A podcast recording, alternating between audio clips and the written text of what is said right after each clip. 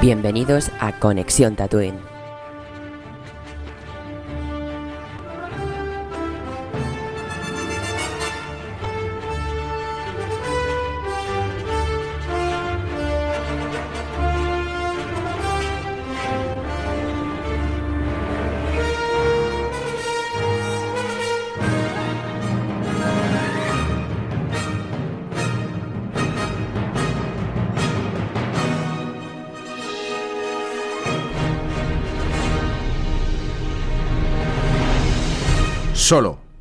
Una historia de Star Wars. Bienvenidos un día más a Conexión Tatooine. Hoy estamos en nuestro penúltimo episodio de la temporada del podcast, hablando de Solo, la, la última película que nos quedaba por cubrir, ¿no?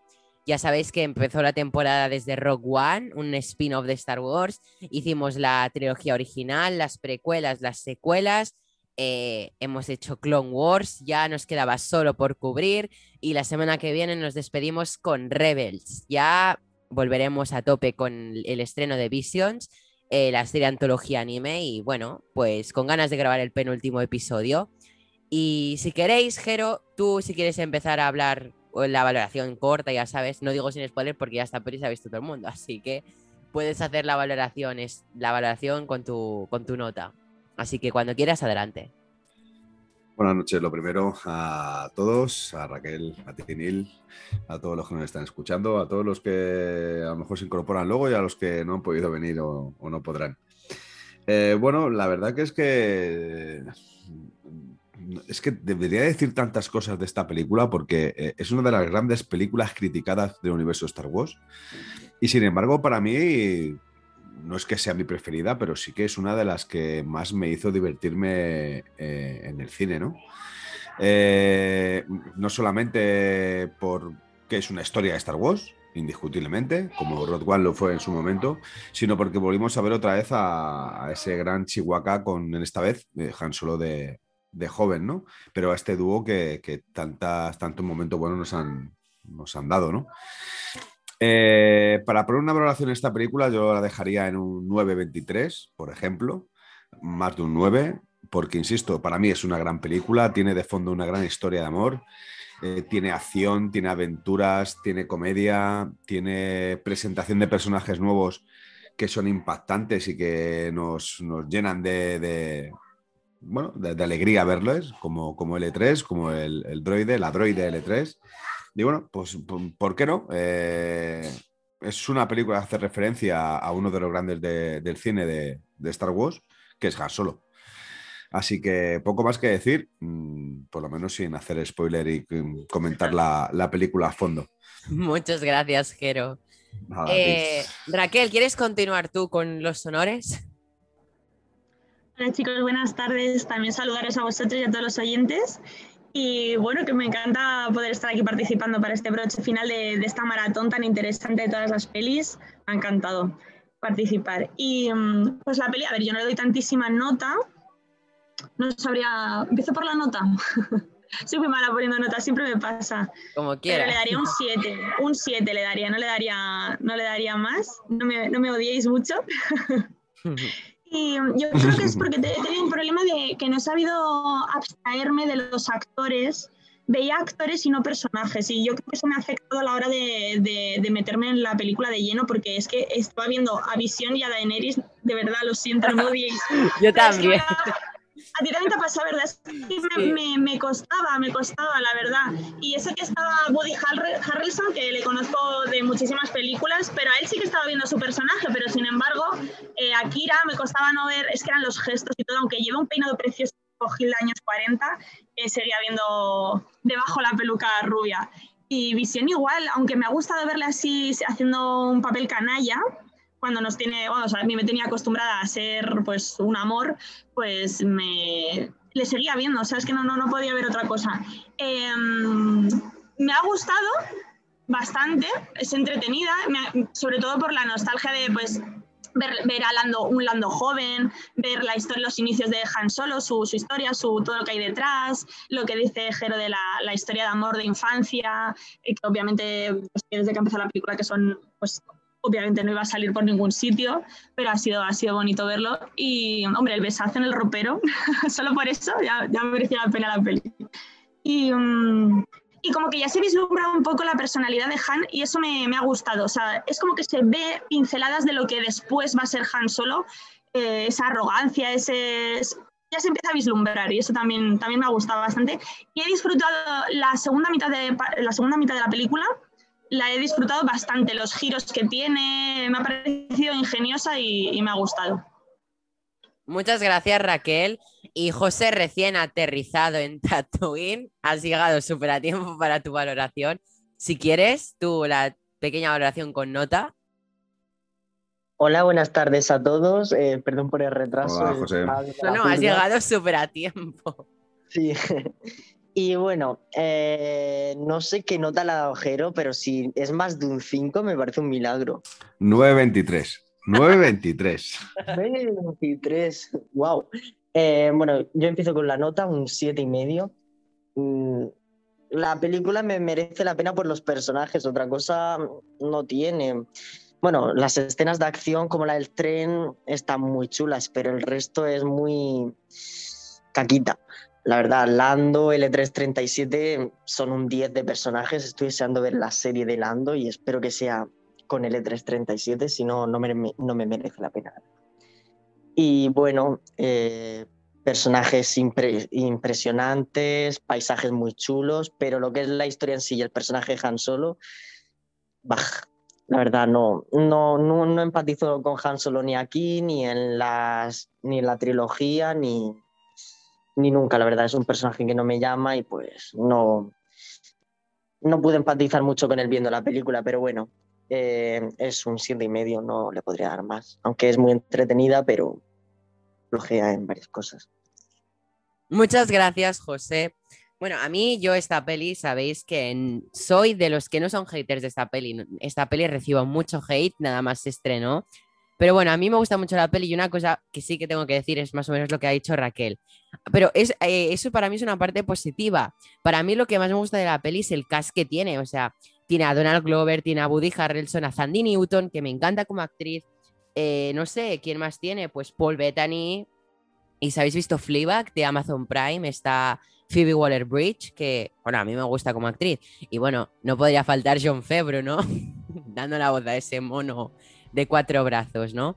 Pero sobre todo, el personaje que más me ha gustado, mi personaje preferido es el de Kira, esa cazarrecompensa superviviente, no sé cómo la queréis llamar, eh, Lord del Crimen, no, perdón.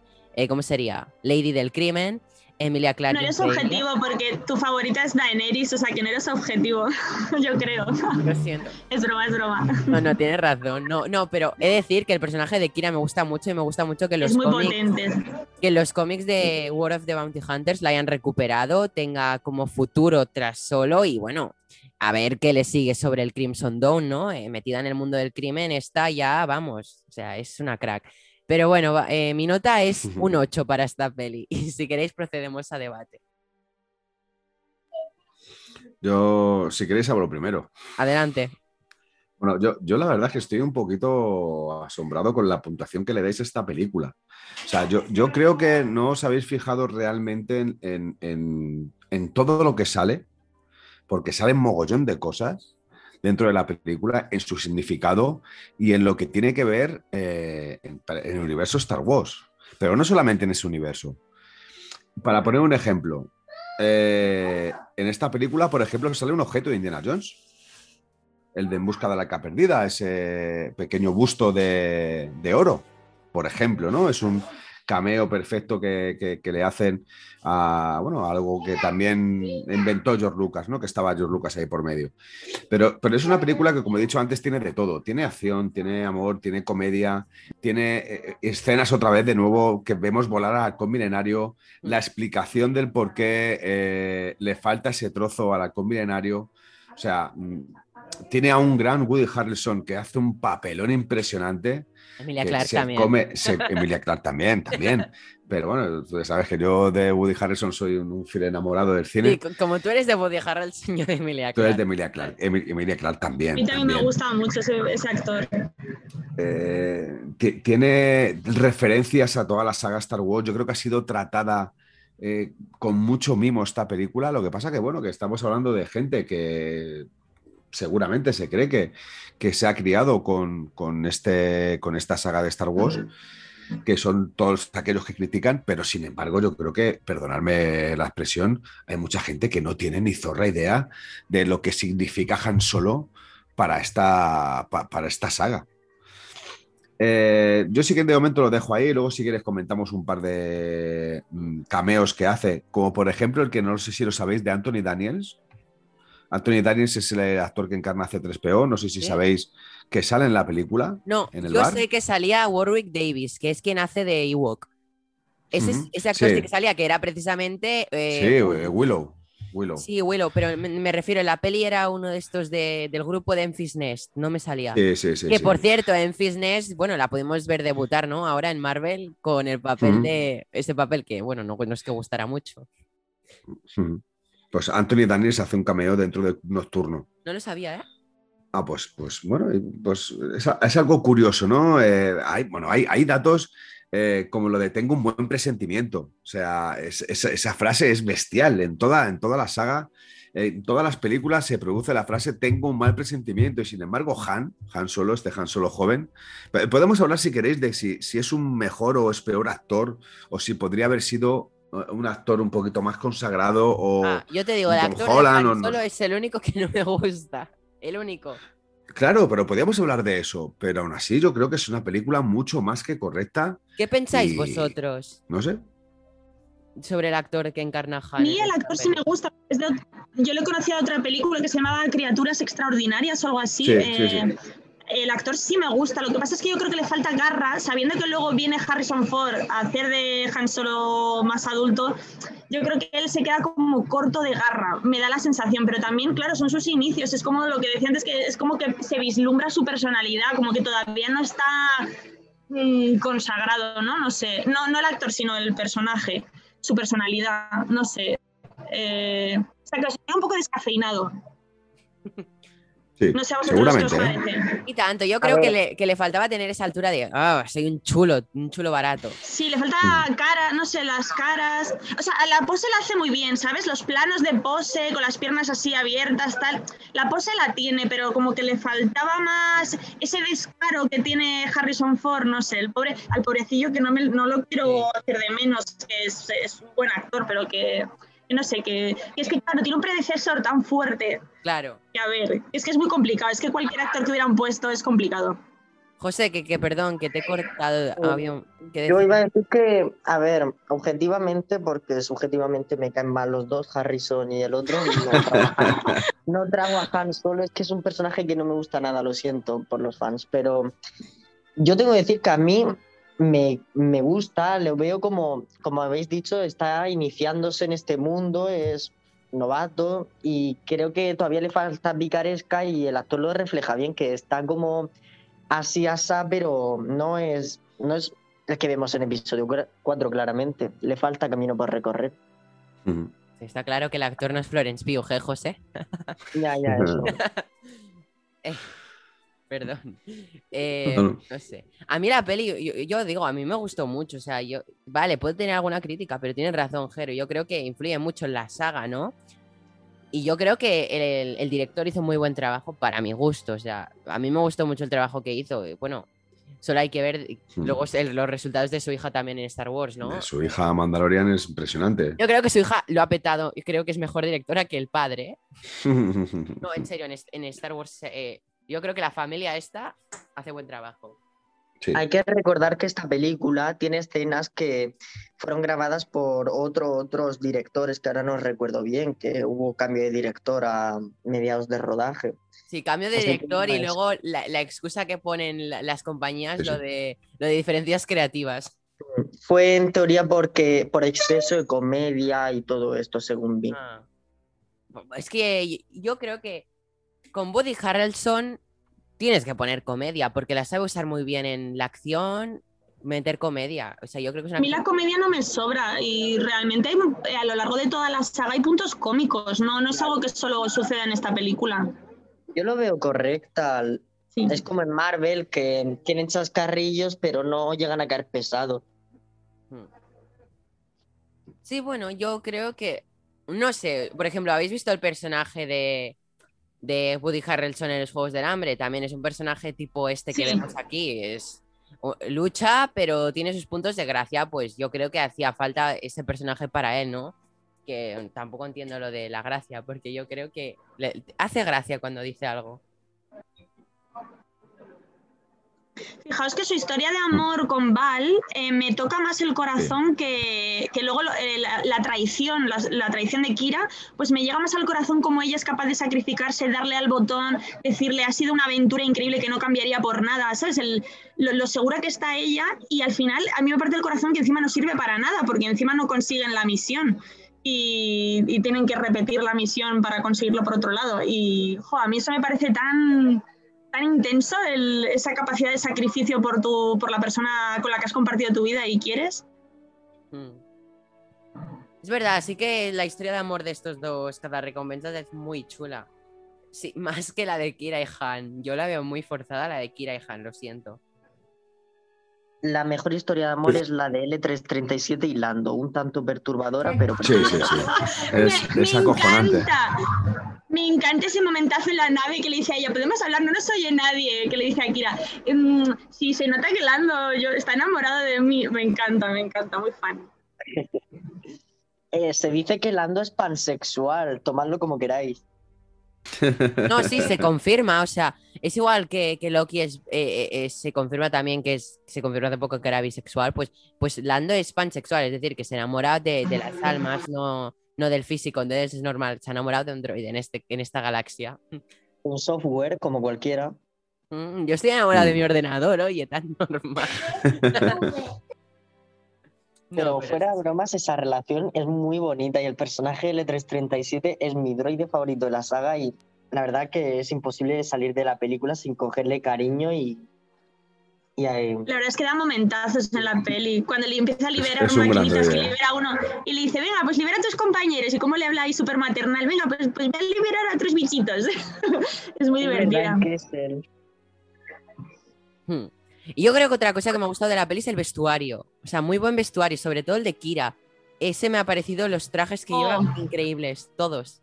Totalmente de acuerdo. Y eso que está casi todo el rato de negro, excepto una, eh, una escena que va así como con pieles y la coleta. Pero el, el- el estilismo del pelo es todo años 40. Me flipa. Yo también me he fijado mucho en el estilismo de Kira y también me gusta mucho. Sobre todo cuando, cuando va a las minas de Kessel, eh, donde me envió alguien, eh, allí creo que, que ese outfit es el mejor. El que va de, de rojo, negro, el que has dicho, creo que era Raquel, es el que has dicho, con la coleta y todo. Sí, con, pie- con un cuello de piel y el traje no sé si es rojo y azul o algo así, es mm, muy bonito. Mm.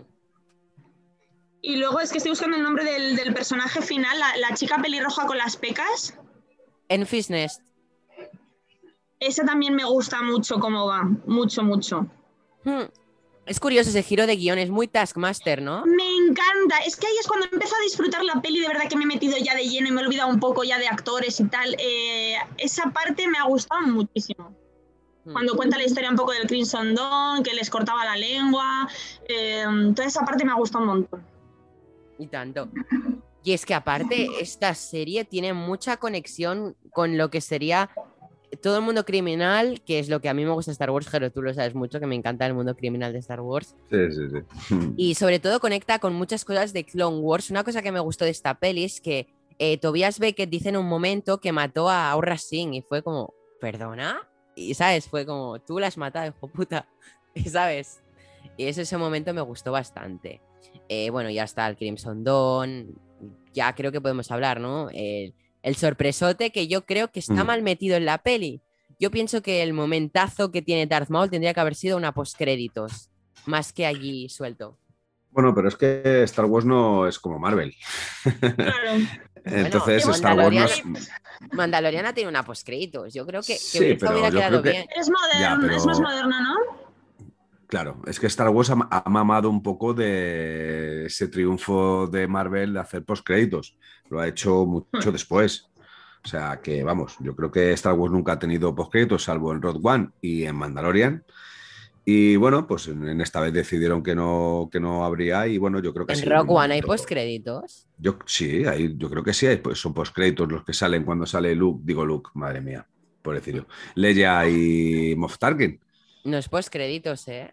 ¿Es el final justo? Pues mira, entonces estoy es equivocado. como- Entonces solamente. Es como el final de Black Widow, que parece una postcréditos, pero no lo es. Bien, pues entonces estoy equivocado. Entonces, pues solo ha habido postcréditos en Mandalorian. Entonces es mm, Mm. todavía más lógico que no, que no hubiera, que no hubiera postcréditos. De todas formas, hab- hablando de lo que decía Raquel, de, de la actriz de, de Erin Kellyman, eh, hay que decir que es una actriz que también has- le hemos visto recientemente en una de las grandes series de Marvel, de Falcon and the Winter Soldier, el soldado de invierno. ¿Mm? O sea que, bueno, vemos otra vez el otro papel de, de esta actriz que tiene una cara muy, muy característica porque tiene, tiene muchas pecas, lo que le hace tener una, un- una belleza Y el diente tiene una paleta montada en otra que Sí. ojalá no se lo Mm. arregle nunca porque le da muchísima personalidad a la sonrisa. Y yo Sí, la conocía sí. de la miniserie Los, Los Miserables. Los miserables, Eh, efectivamente. Sí, me flipó ahí, que además hace un papelón tremendo. Sí, sí, sí, y sí, sí, tiene una cara muy, muy, muy bonita. Así que fijaos que tenemos dos cameos de personajes de Marvel. Sí, el Porque también tenemos a Vision. No, cuenta John Febru, que es Happy Hogan, que hace del mono de, de cuatro brazos. Ta- también, también. Bueno, pues Tenemos mira, tenemos tres. Lo que pasa que Febru es, es casi más Star Wars que Marvel, ¿no? Eh, pero bueno. No, ¿eh? Yo no contemos, sé. Contemos tres. le, da- le pone voz a Río Durant, pone Sí, aquí. sí, el, Mm. el bicho este de cuatro brazos. Sí, el bicho de cuatro brazos, efectivamente. Y, y Febru, ¿Ese bueno, es el no, que sale en la 9? ¿El qué? ¿El qué? no, no es No, Raquel. el- no es el mismo- no es de la misma especie, me refiero. No, no es Babu Friki. No. No, no, no. no Ah. Bueno, además, que este muere en la que era de peli. la misma especie. Este muere. Sí, sí, sí, pero me refería. pe- pens- Pensaba que era la misma especie, no que era el mismo personaje. No, es parec- muy parecido, pero Babu Freak son dos brazos. Mm. Mm, vale, vale. Bueno, pero Febru no solo ha dado voz a, o sea, Febru en Star Wars también dio voz a, a Previsla, otro mandaloriano con el que interactuaba Bo-Katan en Clone Wars. O sea que, que Febru ha estado tanto en Marvel como Star Wars, porque en Marvel ha dirigido las dos de, Iron- dos de las de Iron Man, eh, ha interpretado a Happy Hogan, ese mayordomo, Mm. el verdadero Capitán América, ese sí. que coge un escudo en una peli. Pues. En este, en, en este podcast no lo he dicho, pero en el, el anterior que hemos hecho en Wakanda he dicho No, que. no, Capitán- Vale, es que era para dedicárselo, pero bueno, luego al final lo digo. Bueno, que, de- que como decía, de- mm, es una película que tiene. Mira, eh, aparte de, de ver a Darth Maul, que me parece una brutalidad, una barbaridad volver a verle en pantalla, algo que mm, ya solamente por eso merece la pena ir al cine, esos breves segundos. Eh, tenemos a Bosch, que se le nombra. Tenemos de una manera de soslayo, Lando nombra a, a Jabal Hutt cuando dice, miento, eh, sí, es, es, es Lando, eh, no, es Tobias, Tobias Becker cuando dice que irá a Tatooine porque Sí, tiene tratos con, con- Sí. con alguien, alguien muy gordo que domina Tatooine. Está hablando perfecta, bueno, claramente de, de, de- de Java. Eh, tenemos, nombran a Urra Sin, que es Tobias Becker la que la, la empuja y dice que, que ayuda, ¿no? Eh, bueno, que la, la mató la caída, ¿no? Eh, Yo no la maté, la mató la caída. Eh, o sea, tenemos una serie de datos. Vemos de nuevo, por ejemplo, el casco eh, que utilizaba Lando en el retorno del Jedi cuando van a- al Palacio Sí. de Java a rescatar a Han Solo. El mismo traje que es el que lleva eh, Tobias Beckett. O sea que, mm, joder, no, no, no podemos decir que esta serie, esta película, perdón, es mala y que no aporta nada y que no, no nos sorprende. Y que, pero sí, tiene, tiene cantidad de datos y cantidad de cosas que son, son impresionantes y claras referencias a todo el universo de Star Wars. Hay incluso en un momento de la película que cuando Lando le dice eh, a Han Solo, a Han le dice, te odio, eh, Han dice, lo sé. O sea, eh, yo me acuerdo de esa escena del cine que dije, ¡ah, Dios mío! Impresionante. Como decía José, tiene uno de los mejores droides de toda la saga de Star Wars, con, con una personalidad impresionante, brutal. O sea, es, es- es un personaje que no, deja de ser un droide, pero es un personaje que quieres verle muchas más veces. O sea que mm, yo creo que ha sido un error no hacer una segunda parte y dicen que por, lo que por lo que se decía cuando se estrenó la película poco tiempo después de todas las críticas, que estaban decididos en hacer una segunda parte por el excesivo costo de la propia película. Yo espero que ahora con, con la nueva claro. modalidad de rodaje que, han sacado a través de Mandalorian y que están copiando. Pero yo te digo, ya se está haciendo la segunda parte de esta peli. La, serie de Lando va a ser una especie de continuación seguro, seguro, seguro.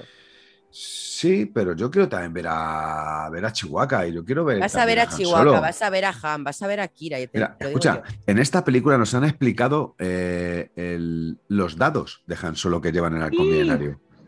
es verdad.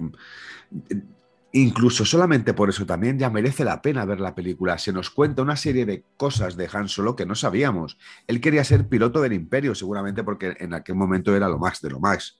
Y porque él se consideraba uno de los mejores pilotos, como así lo demuestra en el transcurso de la película.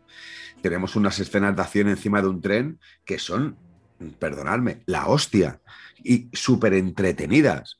O sea, eh, joder, que es verdad, que a lo mejor el actor se le ve un poquito blando, un poquito flojo, eh, que la conexión con Kira es mala, porque no, lo que decía Raquel tiene razón, con Val hay mucha más química entre los actores. Con Kira como que no hay Son más veteranos, quizás, Woody Harrelson y Sandy Newton, también puede influir eso. Llevan más tiempo en el mundo del cine, interpretando papeles, etcétera. No, y porque el otro es un amor de infancia, ¿no? Que, que él se mm. lo proyecta y piensa que va a ir a algún sitio, pero ella, ella durante esos tres años que nos han visto, ella ha hecho su vida y ella tiene ambiciones y ella, claro. Eh, ella ha ido por otro sitio y él se había quedado ahí estancado en, en fúgate conmigo, seamos forajidos y sé mi novia, ¿sabes? Pero ella, su mente ya está a años luz, es como, mira, me lo estoy pasando muy bien contigo, nos damos cuatro besos, pero realmente yo voy por otro sitio, mi camino, o sea, si cuando él te está yendo al final en el ascensor y ella le está diciendo, luego te, luego te alcanzo, yo ya estaba pensando, no sabía que iba a pasar lo de Darth Maul, pero sí que estaba pensando, esta no va con él, esta no va a ir detrás para nada, o sea, esta... Mm, que no era con él, fijo. Y sin embargo, los otros es que sí que era una relación consolidada, se les notaba ya con el beso de la noche anterior que le dice, todos necesitan, no sé cómo le dice, algo como que todos necesitan amor, incluso este cascarrabias, ladrón, no sé cuántos.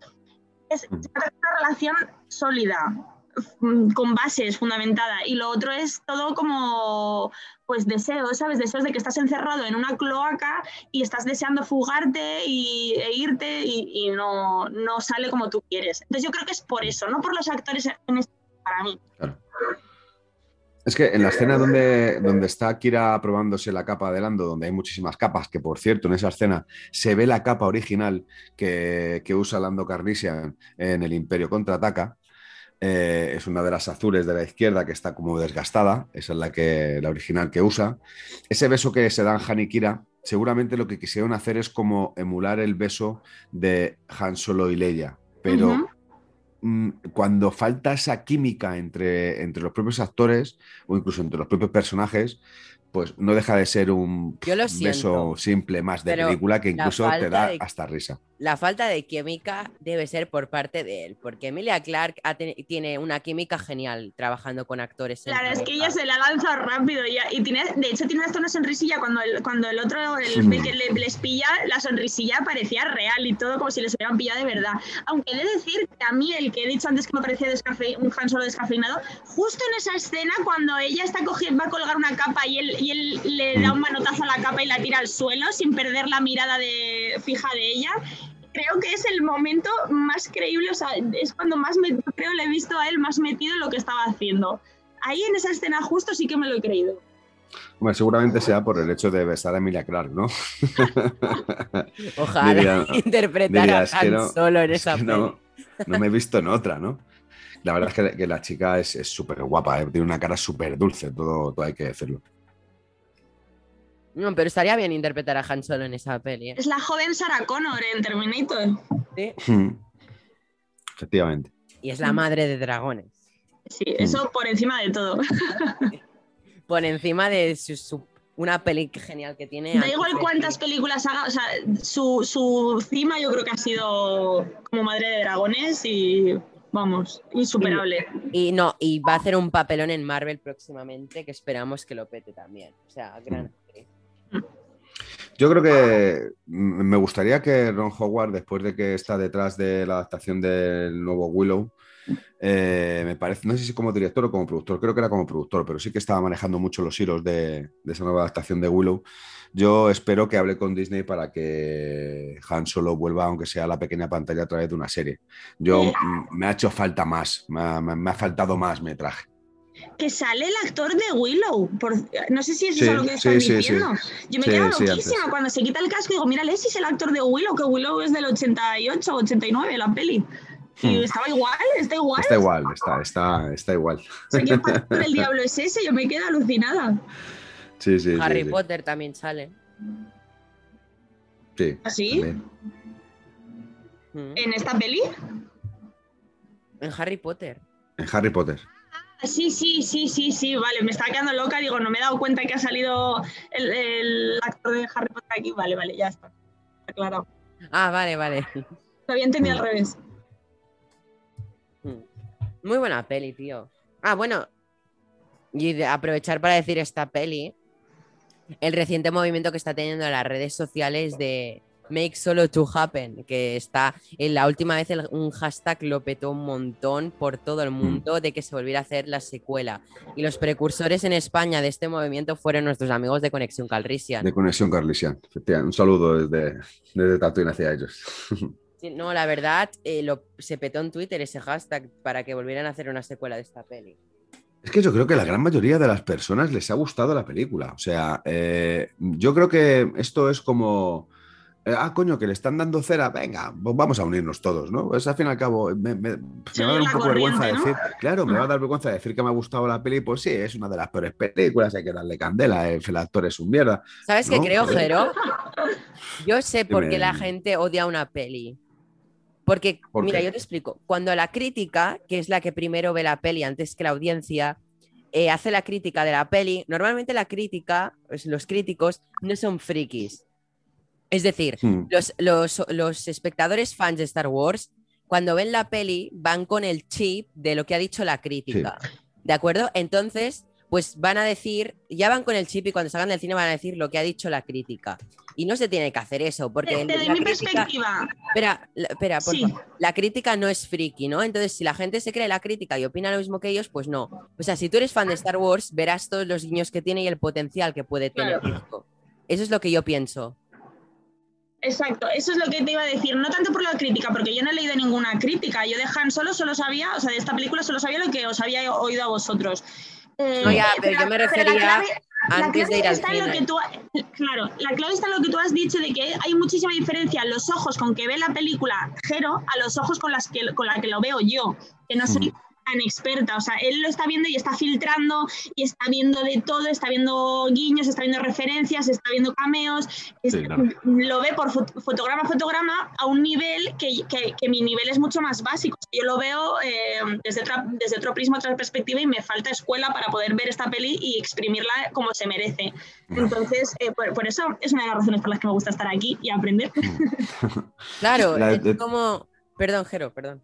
No, no, que lo que iba a decir que, que, esto de la crítica de cine, de la crítica de, a las películas, no a estas, sino a muchas, ¿no? Sea buena, sea mala, sea regular, yo creo que es, una profesión que debe de ser pasional y debe de, meterse incluso mucha pasión. Y bueno, pues todos sabemos lo que se cuenta en los mentideros de los suburbios de este, de este tipo de peajes, donde muchas veces eh, ciertos accesorios eh, son más importantes que si te ha gustado o no te ha gustado la película, ¿no? O cómo te trate el director en esa rueda de prensa, si te ha dejado eh, preguntar en vez de dos, tres preguntas, si ha sido de los primeros o de los últimos, si te ha contestado correctamente o te ha mm, vacilado porque la respuesta era una mierda.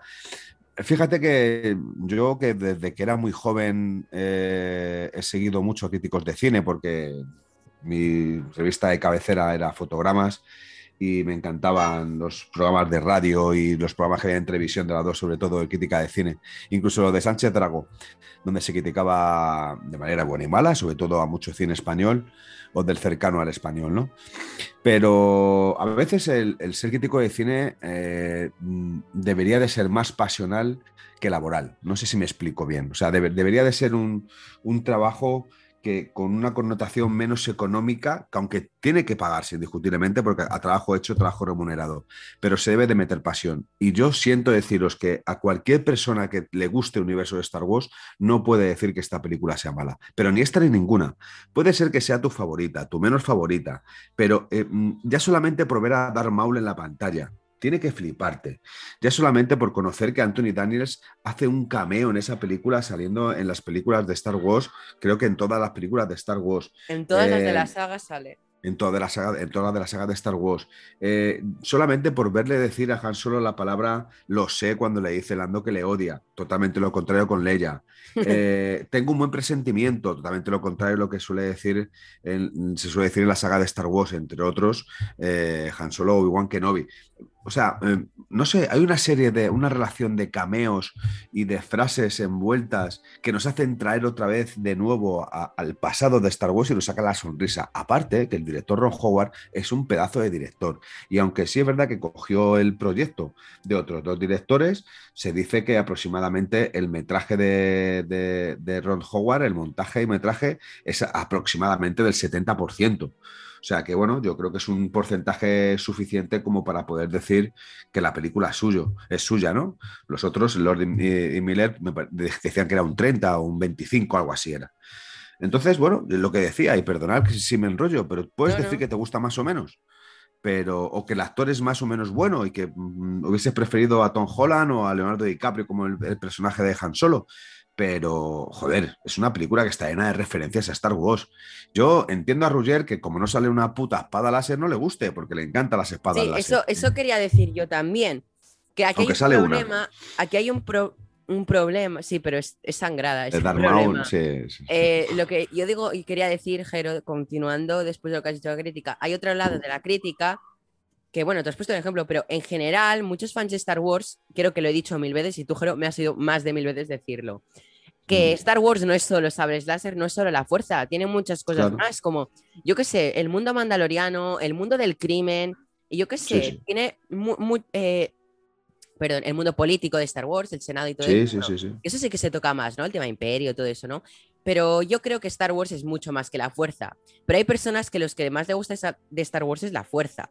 Y ahí viene el problema. Claro. Cuando solo te centras en eso, cuando hay una peli que no trata sobre la fuerza, no hay Jedi, etcétera, pues tú ya vas con una mierda, tú- como a ver la peli como, vaya mierda, voy a ver que no me sale ni un Jedi. Pero tampoco es eso. La primera temporada de Mandalorian no sale a ningún Jedi y gustó mucho. Yo creo que hizo un gran zasca, ¿no? A, a las Sí, sí, sí, críticas sí. de, vaya, vaya mierda. Bueno, al fin y al cabo creo que eran portador de la fuerza. Temporada 2 Ahsoka, eh, final Luke Skywalker. Pero es, eh, para que me entendáis, ¿no? Lo que yo me quiero llegar a decir es que no es necesario ver a un portador de la fuerza en Star Wars, ¿no? Y Yo creo que no hay que valorar una peli por lo que aparece. O sea, Ujú. sí es paralelo a lo que he dicho antes, pero si no aparece un Jedi, mírate la peli y luego valórala. Pero no vayas con, no sale un Jedi, no me va a gustar. Porque la peli puede tener un gran potencial, pienso, ¿eh? Mm, Totalmente de acuerdo. Yo no sé, Jos- José, ¿tú de esto qué, qué puedes pensar? A ver, yo como persona que disfruta ambas partes de Star Wars, yo nunca me posiciono en ninguna, lo disfruto todo, todo lo que lleve el nombre de esta saga, Ujú. bienvenido sea. Yo la película la he disfrutado mucho y yo sé de amigos que también les gustó bastante, siendo también fans de espadas láser y menos fan de El Otro Mundo, de Star Wars, por así decirlo. Y para gusto los colores, tampoco creo que haya personas que digan es mala por eso. Yo creo que si hay personas que dicen que es mala, será por, será por algo. Aunque bueno, también No. gran parte Hay de personas eso- que dicen que es mala porque el protagonista no es un Jedi. José, eso es, eso es real. Ya, Sí, ya, sí. sí. pero digo que no será al 100%. Digo yo que alguien dirá que es mala porque realmente piensa que es mala. No, sí, sí, evidentemente hay gente que dirá que es que mala mundo- porque cree que es mala. Habrá gente que creerá Sí. que es mala y dirá eso, pero te digo, yo he hablado de la gente que cree que es mala porque no salen Jedi. Ya, También en su momento hubo mucha gente que la criticó simplemente por el boicot que se le hizo por episodio 8. Si recordáis que también en taquilla se le hizo boicot, vaya. Hmm. Sí, Es verdad que esto, esta es una película que ya venía marcada desde un primer momento, porque los actores que fueron elegidos para poder rodar la película eran los, que habían hecho, por ejemplo, la Lego película. Algo que fue ultra criticado por todos los fans de Star Wars diciendo que esta película no era un cachondeo y que era algo mucho más serio. Eh, Lori y, Mailer. Entonces, ya, ya de por sí mmm, empiezas con mal pie. Hubo mucha controversia con la elección del actor.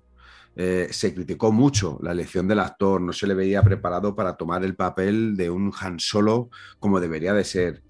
Eh, luego la aparición de Ron Howard trajo todavía mucho más polémica porque dijo que el metraje que había no le valía absolutamente para nada, que tiene que hacer un nuevo montaje desde el principio, rodar nuevas escenas y hacer otro un trabajazo de tres pares de cojones.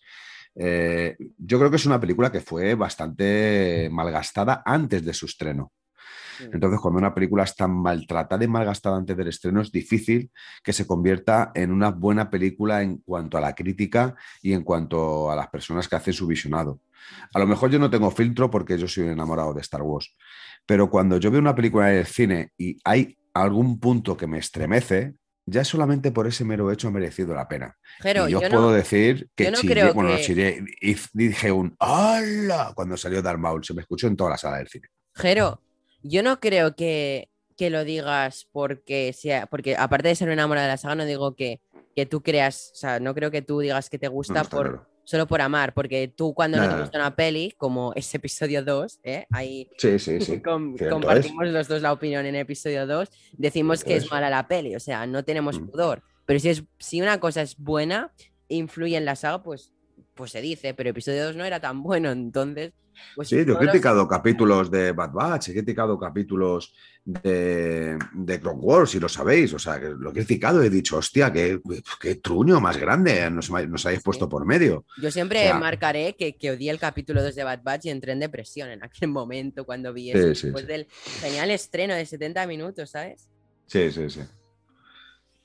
Entonces, bueno, pues nos encontramos ante una peli que tiene mucho, que es verdad que debería haber tenido más y una segunda parte, que ojalá se haga, y que nos expliquen todavía mucho más de personajes como Han Solo. Y bueno, y si, joder, y si me aprietas un poco, pues hazme de una miniserie de seis capítulos para ampliarme un poco la información y si quieres te cargas al personaje, no matarle, porque sabemos que le mata a Kylo Ren, ¿no? Su hijo. Pero me refiero a hacerle desaparecer de, y, y dedicarte a hacer otro spin-off, eh, tanto en serie como en película, si quieres. Me, me parece correcto. Ah, pero pero Han. Solo sí que necesita una continuidad, por lo menos otra. Yo tengo ¿Qué una teoría? teoría. Hmm. No sé si. No, eso lo saqué de mi cabeza. No sé si alguien más lo habrá pensado. Pero, o sea, sabemos que se va a estrenar la serie de Lando. Yo no sé por Mm. qué, tras lo, lo del libro de Boba Fett, que un libro de Boba Fett sería esto como la historia de Boba Fett, ¿no? Un libro, una historia. Sí, ¿no? sí, sí, sí. Eh, yo creo que Lando en esta peli, eh, dejarme acabar la teoría, está haciendo una cosa que se llama el- eh, las crónicas de Lando. Él está grabando Sí. cosas de su vida, está como registrando su vida, ¿no? Las crónicas de Lando. Yo creo que la Mm. serie puede ir por esos tiros, por las crónicas de Lando, ¿no? En plan, explicar las aventuras que él explicaba en, en las crónicas de Lando. Y yo creo que la serie se podría haber llamado Las crónicas de Lando, estaría muy guay. Pero creo que Sí, algo tendrá que, tendrá que aparecer, ¿no? Igual cada capítulo es una historia de las que Lando nos cuenta y no tiene que seguir una trama lineal. Es decir, podemos empezar, yo qué sé, es decir, vamos lineal hacia, hacia yo qué sé, está entre episodio 3 y episodio 4. O sea, vamos avanzando del 3 a 4, más o menos, entre esa línea de tiempo. eh, pero yo creo que van a ir a- haciendo saltos, ¿no? Por ejemplo, eh, antes de Han Solo, yo que sé, tres capítulos de algunas crónicas de Lando. Puede ser que durante la peli, solo no creo, no creo que se arriesgue eh, Lucasfilm a hacer eso, ¿no? Eh, puede que los otros tres capítulos sean de otras cr- crónicas de Lando después, ¿no? Yo creo que estaría bien. Así no tendrían que seguir todo un- una cosa lineal, sino que pueden ir haciendo saltitos y bueno, sí. creo que sería algo guay que, que pensaran en algo de esa peli para esta peli. Hmm. Mira, yo por- idea. Yo, Por ejemplo, yo me voy a tirar a la piscina y voy a hacer una de mis predicciones que me suelo equivocar mucho, pero algún acierto, ¿eh? Y alguna gorda he acertado. Yo, yo creo que en la, en- en la serie de Lando, en los últimos dos capítulos van a- va a aparecer Han Solo eh, y Chihuahua al estilo Boba Fett en Mandalorian. Y justo Yo no en creo el- que aparezcan al final. Yo creo que aparecerán en la serie. No tiene por qué al final. Bueno, yo que- yo van a aparecer compro la idea. Van, Vale, a aparecer, en la serie. compro. Pero luego al final, al final eh, de todo, cuando llegue el último capítulo, la escena de, pros- de postcréditos va a ser la aparición de Han y Chihuahua y van a poner, en vez del libro de Boba Fett, va a poner próximamente las aventuras de Han y Chihuahua. O solo dos. Esa es mi predicción. Es verdad. Eh, no, Esa es en mi plan, predicción. Han Solo sí. regresará, eh, yo que sé, en verano de Efectivamente. 2023 con solo dos. Estaría guay. Efectivamente. Igual que o con un nombre, o con un nombre Fett- específico. O sea, solo Han Solo no sé qué, o sea, una, algo específico. No Han Solo una historia de Star Wars 2. que me o parece- Solo versus el Crimson Dawn. Yo qué sé. Hmm. De, de todas las formas, yo voy a criticar a Disney. Pero ¿qué coño es decir Han Solo una historia de Star Wars? Pero si Han Solo es Star Wars. O sea, eh, perdona, entiendo que a lo mejor dijeran No, Rogue pero- One y que la gente a lo mejor no- algunos no entendiera, que yo Pero, sí lo Jero, entendía. Eso es porque no, es, no son capítulos de la saga y son spin-off. Es decir, Rogue One, una historia de Star Wars. No Eh, te lo compro. solo una historia de Star Wars. Pero ahí tengo mi queja. O sea, si, si me dejas sacar, esa es mi queja. Lo hacen Mm. como que han querido alejar esas películas de la saga, en plan, como una peli que forma parte de. Es como una historia de Star Wars, sí, pero. Pero bueno, es céntrate en Rock One, céntrate en solo, pero olvida Star Wars. Pero no, tío, es Star Wars, no te puedes olvidar. O sea, Rock One, una historia de Star Wars. El director quería que te olvidaras de Star Wars porque ni él era Hmm. fan. Entonces, eh, ¿qué pretendes? Aparece Vader y no, y no va a ser, no va a ser Star Wars. A ver, imbécil. Sí, pero, pero escucha, es, es como sí, si sí. hace una serie de Luke y pone Luke, el hijo de Darth Vader. Es que Pero dicen tú eres gilipollas. o sea, es para decirle al, al que ha puesto el título, tú eres gilipollas. O sea, Eh, es que no. Díselo a ¿qué parte Caitlyn Kennedy. Yo te digo el nombre, Caitlyn Kennedy. O sea, No, pero ella- esa, pero esa- ella- a la pobre, ella sabe que le queda poco en, en este universo. Si no la machaquemos, hombre, que le queda poco a Caitlyn Kennedy. Le queda poco. Está ha, hecho, a ha, hecho un punto. tra- ha hecho un trabajo digno y va a, a morir con dignidad, pero al fin y al cabo, No, bueno. Yo creo morir. que Caitlyn Kennedy, vale, sí, le tenemos muchas reticencias y haces manía y todo. Se quedará, se quedará. Yo creo se que ha hecho una no gran papel faena. Es decir, o Sí, sea, ha hecho que se hiciera una, una, una trilogía más. No será de lo mejor, Hmm. pero lo ha conseguido. Ha conseguido dos películas.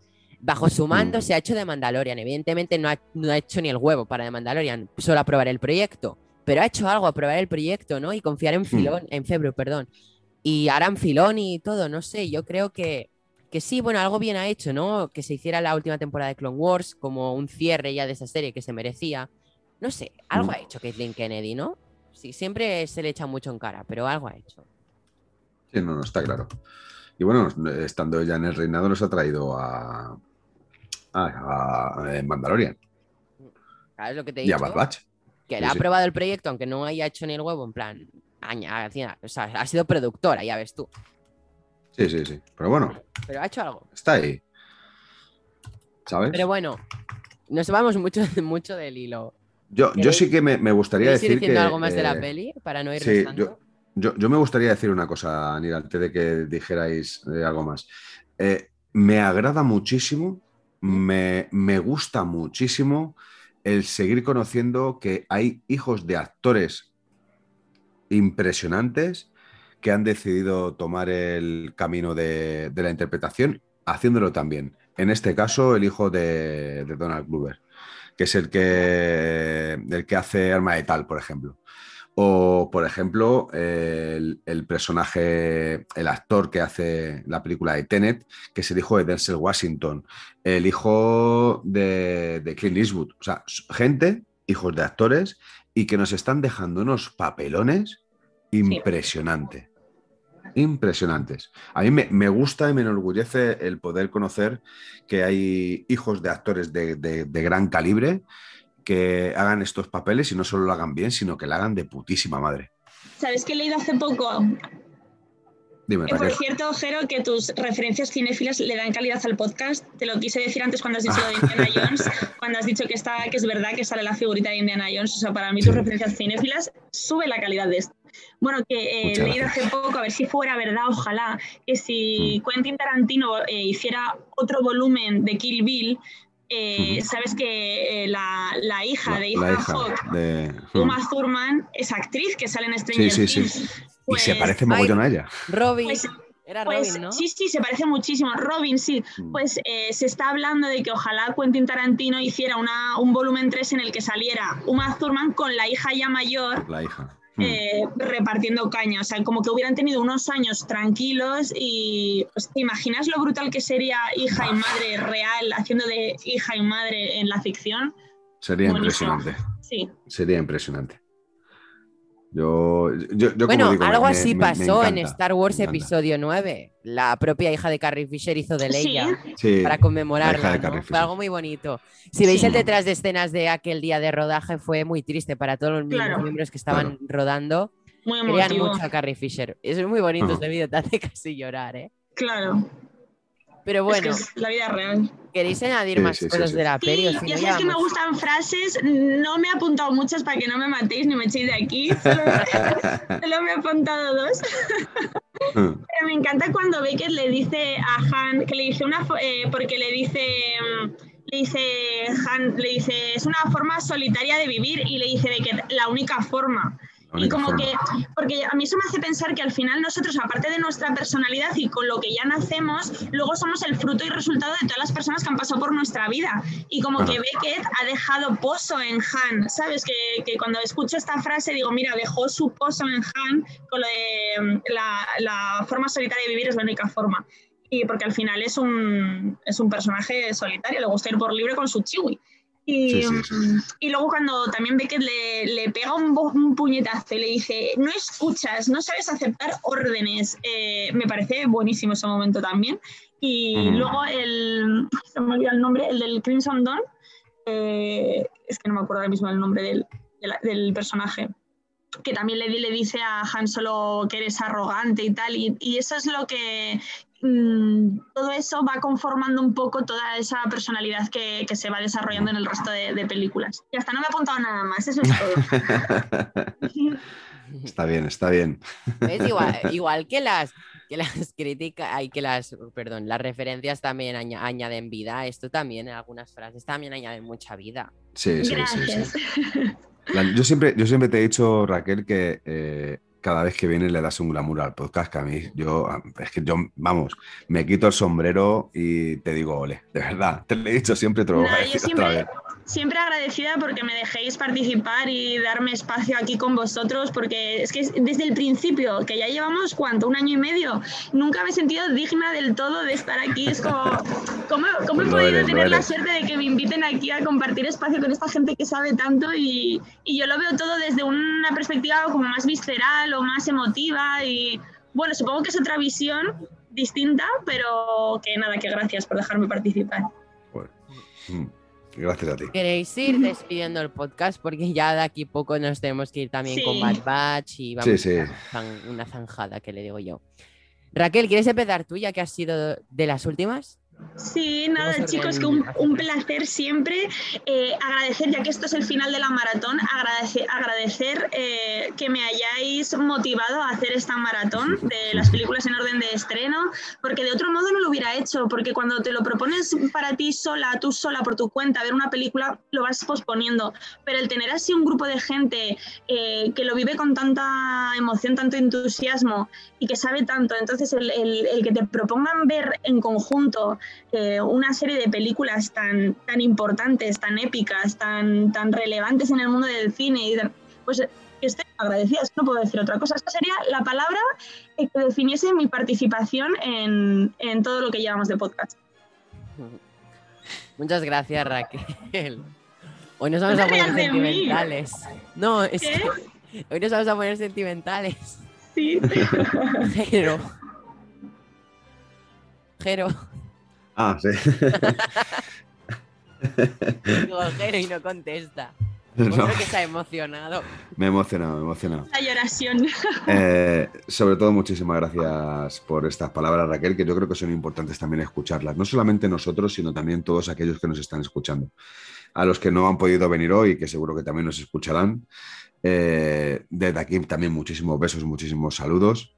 Rugger, entre otros. Rugger no le va a gustar Han Solo. Hoy tengo un día especial con Rugger porque ya le he dicho en el anterior podcast que el Capitán América me come los huevos y ahora le digo que Han Solo, Voy a poner el que, que- que Han Solo es uno de los dicho, grandes en personajes de Wakanda Star puedes Wars. decir eso, que en Wakanda está lo Perdóname, de, perdóname. lo de explicit perdón. content. Ah, aquí pero no, aquí no.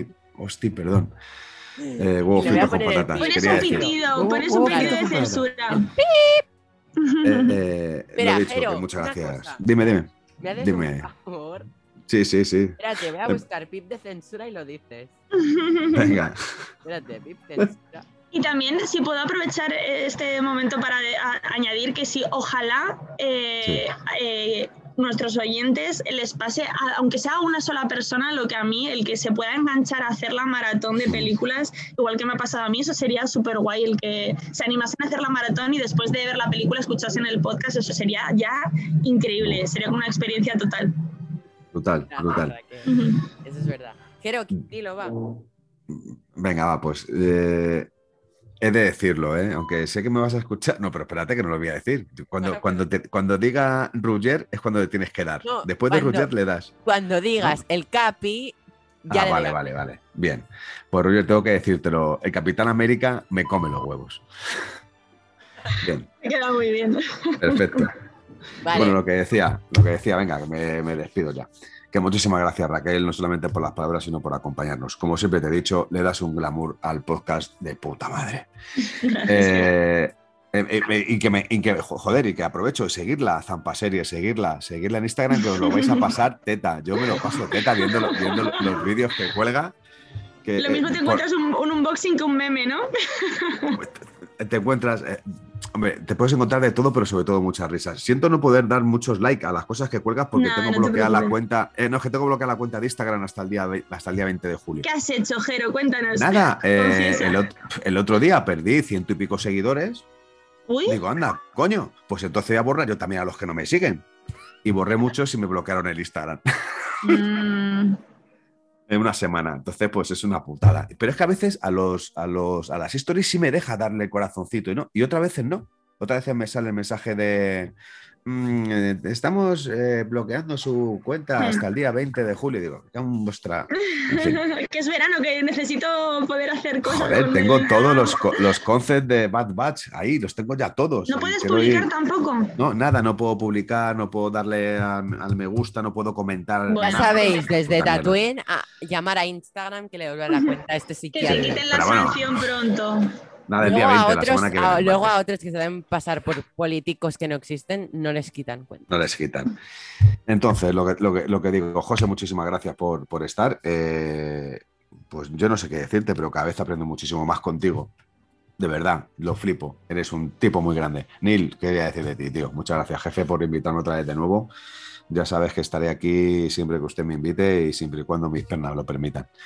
Eh, ver, los que estéis escuchando, por favor, ver Star Wars, ver todas las películas de Star Wars, como, somos- como os ha dicho Raquel, ver Han Solo, o apagar la luz, coger un buen cuenco de palomitas, un gran vaso de Coca-Cola, de cerveza, de limón, de Aquarius, de Nestí, de lo que queráis, de agua, y disfrutar del contenido de la película. Si usted, que me está escuchando, ve Han Solo y se queda dormido, a usted no le gusta Star Wars, a usted le gusta Sálvame de Luz, de Telecinco. Ya está, es que no puedo decir otra cosa. Roger, si me está escuchando, usted, si no le gusta Han Solo, por un momento, por un instante, por un ¿Pero qué segundo. esperas de alguien que le gusta el capi? Ruger, te amo. Me dicen por el pinganillo que por alusiones Ruller se conecta a la sesión. Sí, sí, eso, vamos. seguro, seguro. Y, y- y por último, Julen, te amo. O sea, que joder, hace mucho no lo digo. Tengo que mandarle un Oh. saludo a Julen que. es que joder, Julen puede Mira. ser más amorcito. Ahora tiene que es que es salir Julen. impresionante. Jero, ahora tiene que salir Julen diciendo, lo sé. Lo sé. Pero Julen no solo vale su peso en oro por ser como él, por ser como es y por ser como es él, sino porque tiene una pedazo de mujer al lado, Lau, que es, yo creo que siempre detrás de un gran hombre hay una inmensa mujer, pues a Julen también le pasa eso. Y una coneja preciosa, blanca, impoluta, que sale en- Bueno, también en a ver, esa ella. ya está obsoleta, ¿eh? No está detrás, está a su lado. Bueno, es, es el dicho sé que se dice que detrás de un hombre Sí, siempre hay una gran mujer mucho más grande. Sí. Mucho más grande. Pero bueno, hay que ahora actualizarlo. Está a Raquel su lado que le Estoy aquí, tenía que decirlo. Y ahora que actualizas tampoco se tiene que porque no, no hay por qué decir solo mujer o hombre, ¿sabes? Vale, es, Claro. un, es un dicho, es un dicho. Detrás de Julen, No, detrás de Julen, sí, es que ahora sí tenemos que poner a corregir. tan grande. Ahora ya. No me enrollo más, que Vale. os quiero mucho y que Va. volveremos en el siguiente podcast porque este Un es besazo, familia. Pues ya sabéis, gra- gracias por escuchar Conexión Tatooine un día más. En este penúltimo episodio de temporada volveremos el algún día de septiembre, a finales de septiembre, con Visions. No sé decir el día exacto ahora mismo, pero bueno, Nos vemos la semana que viene con Rebels. Es un placer estar aquí y despedimos con el tema de Han Solo compuesto por John Williams.